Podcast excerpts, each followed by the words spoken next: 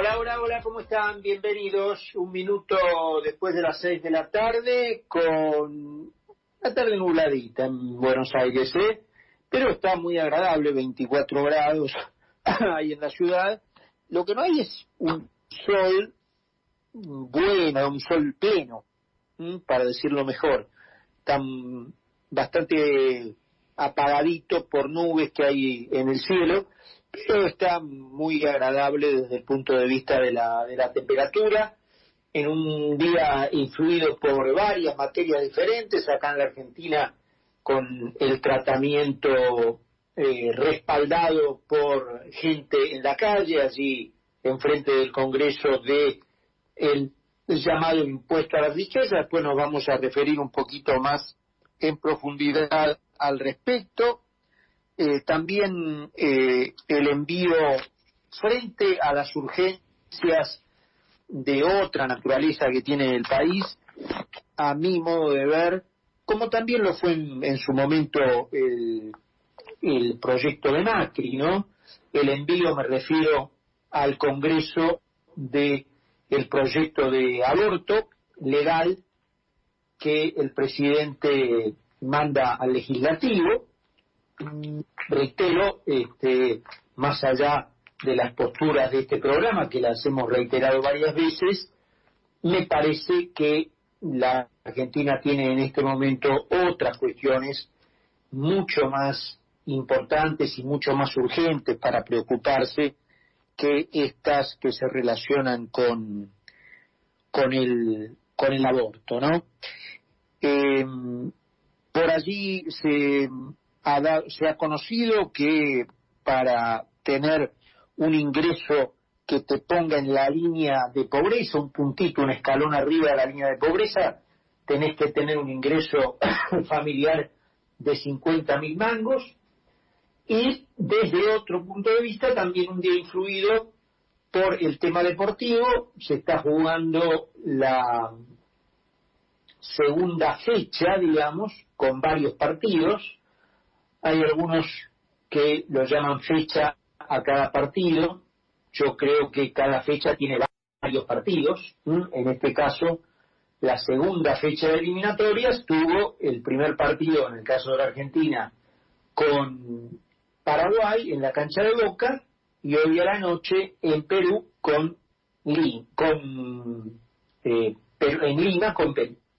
Un Perú atravesado por circunstancias políticas muy difíciles, muy difíciles, muy conflictivas, está en este momento jurando en la Asamblea Legislativa en la capital peruana el presidente elegido por el Congreso, Francisco Sagasti, eh, bueno, de resultas de una oposición muy firme de la sociedad a la sucesión del presidente renunciante, eh, que duró menos de 48 horas.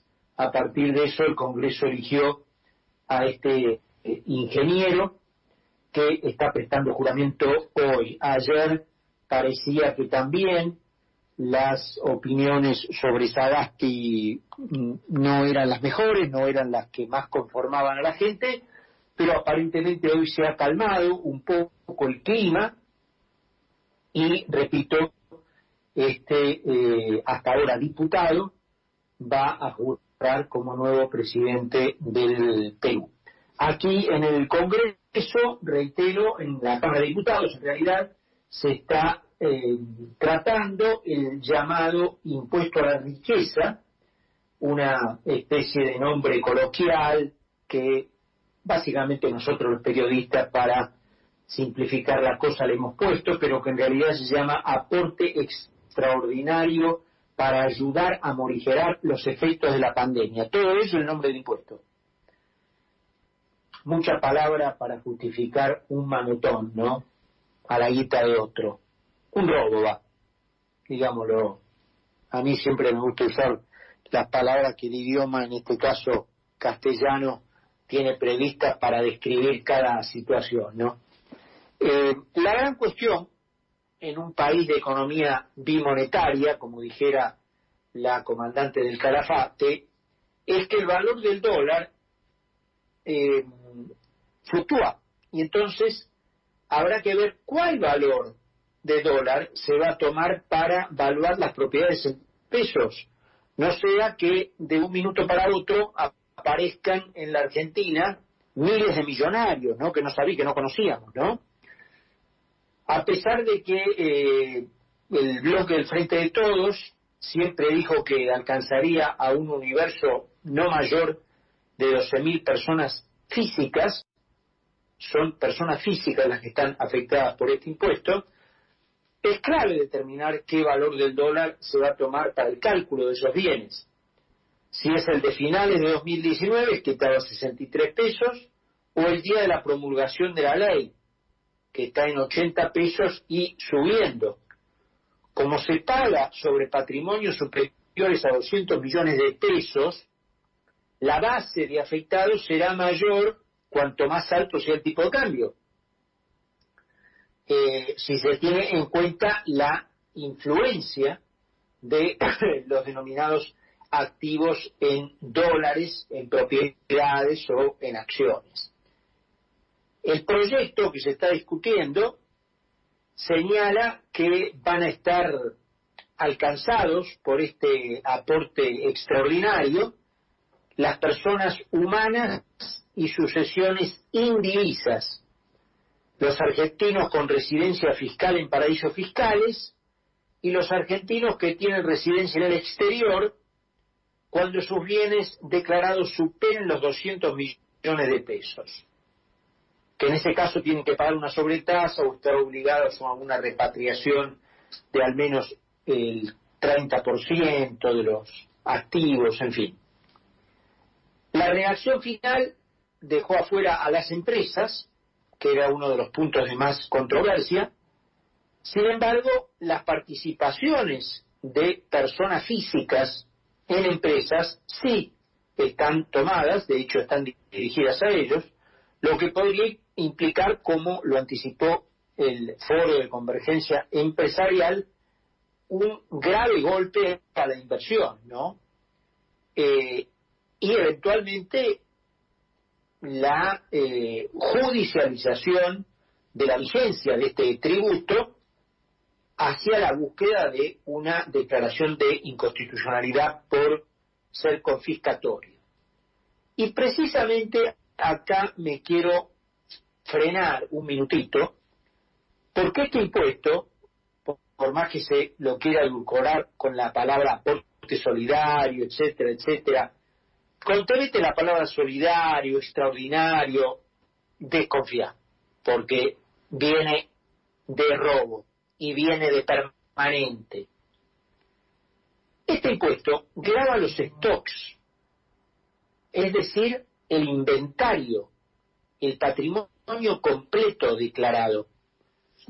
Además de ser, desde ese punto de vista, un impuesto que redunda sobre uno ya existente, configurándose un típico caso de doble imposición, eh, que tiene como objeto el mismo bien grabado, que es que es, lo, que se conoce como impuesto a la riqueza, em, que es, por supuesto, inaceptable, lo cierto es que no se graba una riqueza especial, por ejemplo, un impuesto a los que tienen relojes de oro, o un impuesto a los relojes de oro.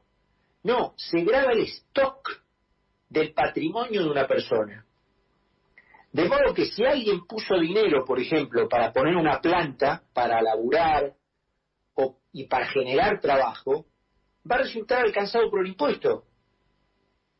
O sea que yo estoy poniendo plata de mi bolsillo para comprar inventario para trabajar y el premio que recibo es un impuesto. Esto obliga a rebautizar el gravamen, ya no llamarlo aporte extraordinario por el asunto de la pandemia, sino usar el verdadero nombre que debería tener, que es impuesto a la inversión. Es decir, una tasa que se cobra a quien puso dinero para trabajar. ¿cómo puede irle a un país que, decirle, que decide ponerle un impuesto a la inversión? Y mal, ¿cómo le va a ir? Si los países viven de inversiones, cuanto más baje la tasa de inversión, peor, peor te va. ¿Cómo, cómo, eh, ¿Cuál puede ser un camino para bajar la tasa de inversión? Y poner un impuesto. Impuesto es un castigo. Entonces vos identificás eh, actividades a las que querés castigar. Por ejemplo, para poner un ejemplo sencillo, si querés castigar el hecho de fumar, porque lo considerás grave para la salud, bueno, le pones un impuesto más alto a los cigarrillos. Entonces vos estás desalentando el fumar. Acá si le pones un impuesto a la inversión, es lo mismo el cigarrillo. Estás desalentando la inversión. ¿Y cómo le va a ir a un, a un país que desalienta la inversión? Y mal. Esta es la mentalidad que tiene Heller y todos estos muchachos, Máximo Kirchner. Es lo que advirtió, recuerdan ustedes, el presidente uruguayo, Luis Lacalle Pou, cuando le preguntaron sobre el tema, y dijo, no grabaría a aquellos que cuando esto se acabe por la pandemia, estarán en mejores condiciones para poner los motores uruguayos a funcionar. Pero como el kirchnerismo tiene una mirada de ladrón, y como los comunistas como Heller también tienen una mirada de ladrón, que es coautor del proyecto, siempre identifican a una víctima para desvalijarla, sin importarle lo que ocurre luego con la víctima. En todo caso, en el futuro van a buscar otra víctima, como los ladrones. Igual. El, el problema es que cuando los ladrones desvalijan a todas sus potenciales víctimas, como ellos no producen nada, todos los ladrones y las víctimas serán pobres. Los ladrones, porque como típicos inútil, despilfarraron lo que robaron, y la víctima porque ya le sacaron todo. Esta es la representación gráfica de lo que va a suceder en la Argentina en la medida en que persista esta mentalidad de burrada, un país devastado por la miseria y una nomenclatura millonaria, pero inútil, que vive de lo que le robó a los productores. El tiempo pasa y el país no aprende. Hoy, repito, hay una multitud de parásitos aplaudidores enfrente del Congreso para presionar a la aprobación del impuesto. Creen que el dinero será para ellos. Pobres infelices. La verdad, me da, me da pena. Seis y catorce minutos en Buenos Aires hace 24 grados de temperatura, ha comenzado ya el primero de los partidos de lo que, insisto, para mí es la segunda fecha de eliminatoria sudamericana. Se están jugando en Quito, Ecuador y Colombia. Atenti Colombia porque este, ya tuvo una paliza interesante y de local con Uruguay, que le metió tres, y ahora en tan solo 13 minutos, 14 minutos, los mismos que pasaron desde las 6, ya está perdiendo con Ecuador el equipo de Alfaro 2 a 0. Así que cuidado Colombia. Presentamos el programa y estamos de regreso.